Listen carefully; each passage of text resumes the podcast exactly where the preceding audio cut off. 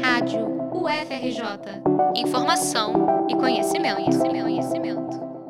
Mais de 600 pessoas acompanharam na manhã desta sexta-feira, 4 de agosto, na cidade universitária, a cerimônia de transmissão dos cargos de reitor e vice-reitora da UFRJ, escolhidos pela comunidade universitária em consulta realizada em abril deste ano. Roberto Medronho e Cássia Turci foram empossados em Brasília no dia 7 de julho e agora são oficialmente gestores da maior federal do Brasil até 2027.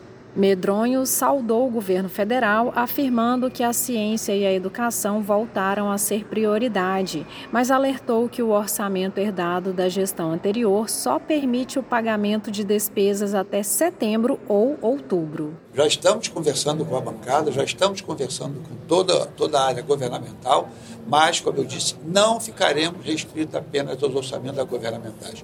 A sociedade, o setor produtivo, tem o dever de investir nas universidades, na educação, porque em todos os países do mundo desenvolvido isso ocorre, menos aqui no Brasil. O governo Lula recompôs o orçamento das universidades aos níveis de 2019, mas devido ao teto de gastos ainda em vigor, teve que bloquear um milhão e meio de reais no fim de julho. Desse valor, 332 milhões eram destinados à educação. O ex-deputado Alessandro Molon, do PSB, afirmou que a bancada do Rio na Câmara está sensível à necessidade de recomposição orçamentária. Todo o empenho da bancada será feito para repor os recursos da educação e para o Rio de Janeiro esse é um setor fundamental, essa é uma das grandes vocações do Estado do Rio de Janeiro, a produção do conhecimento e a formação de grandes profissionais para ajudar a recuperar o país. Medronho afirmou que a prioridade máxima é a permanência estudantil e que vai buscar condições dignas de alimentação e moradia, bem como ampliação de auxílios. A prioridade das prioridades é assistente estudantil, a outra a nossa infraestrutura para que nós possamos cumprir a nossa missão. Qual é a nossa missão? Formar cidadãos éticos, compromissados e competentes.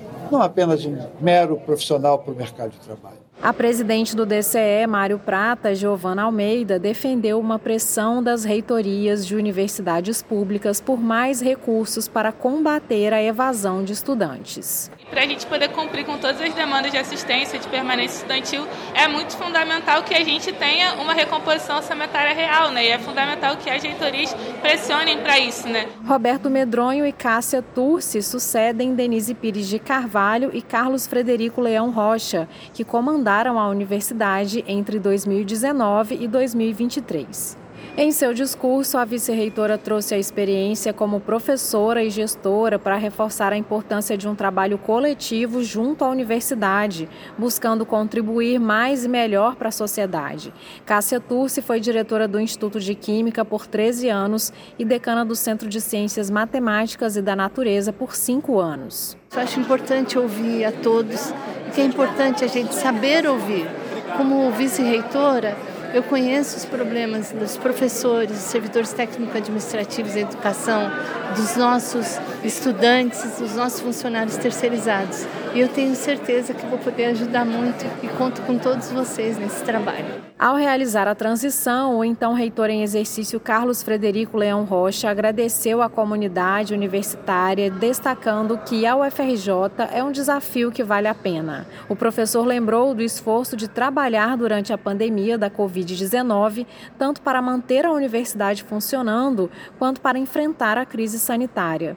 E celebrou a expansão do número de leitos no hospital universitário o fomento de políticas para a inclusão digital dos estudantes, a criação da Ouvidoria da Mulher, entre outras ações.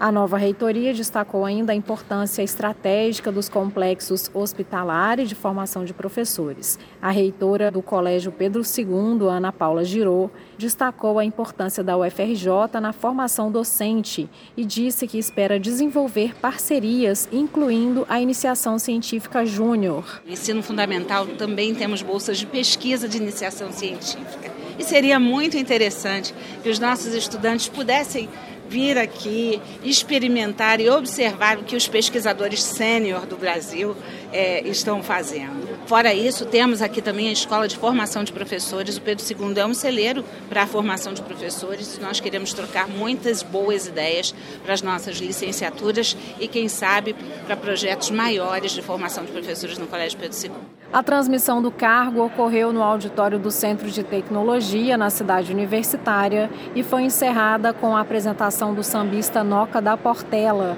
doutor honoris causa pela UFRJ. O show teve participação de Medronho, que tocou tamborim com seu parceiro musical de 40 anos. Noca foi apontado pelo novo reitor no discurso de posse como seu mestre de vida. A solenidade contou com a presença de representantes dos Ministérios da Educação e da Ciência, Tecnologia e Inovação, dos poderes legislativo e judiciário, dirigentes de associações científicas e de entidades de base, diplomatas e reitores de universidades do Rio e de outros estados. Afinadas as atuais coordenações do Diretório Central dos Estudantes, da Associação de Pós-Graduandos, do Sindicato dos Técnicos e da Associação dos Docentes, iniciaram os discursos desejando ampliar o diálogo com a nova administração e pedindo melhores condições de estudo e trabalho para as categorias que representam. O fim da lista tríplice no processo de escolha de reitores e vice-reitores também foi uma reivindicação em comum endereçada ao governo federal. A eleição direta e o respeito às escolhas da comunidade universitária são bandeiras antigas em todo o sistema federal. O professor Luiz Fernandes, secretário executivo do Ministério da Ciência, Tecnologia e Inovação, mencionou a recuperação do Fundo Nacional de Desenvolvimento, Ciência e Tecnologia, sinalizando a possibilidade de mais verba para as universidades. O PROINFRA, programa que apoia a manutenção de laboratórios, deverá ser anunciado nas próximas semanas. Direto da cidade universitária, com a colaboração de Marcelo Kishinevski, reportagem de Patrícia da Veiga para a Rádio FRJ.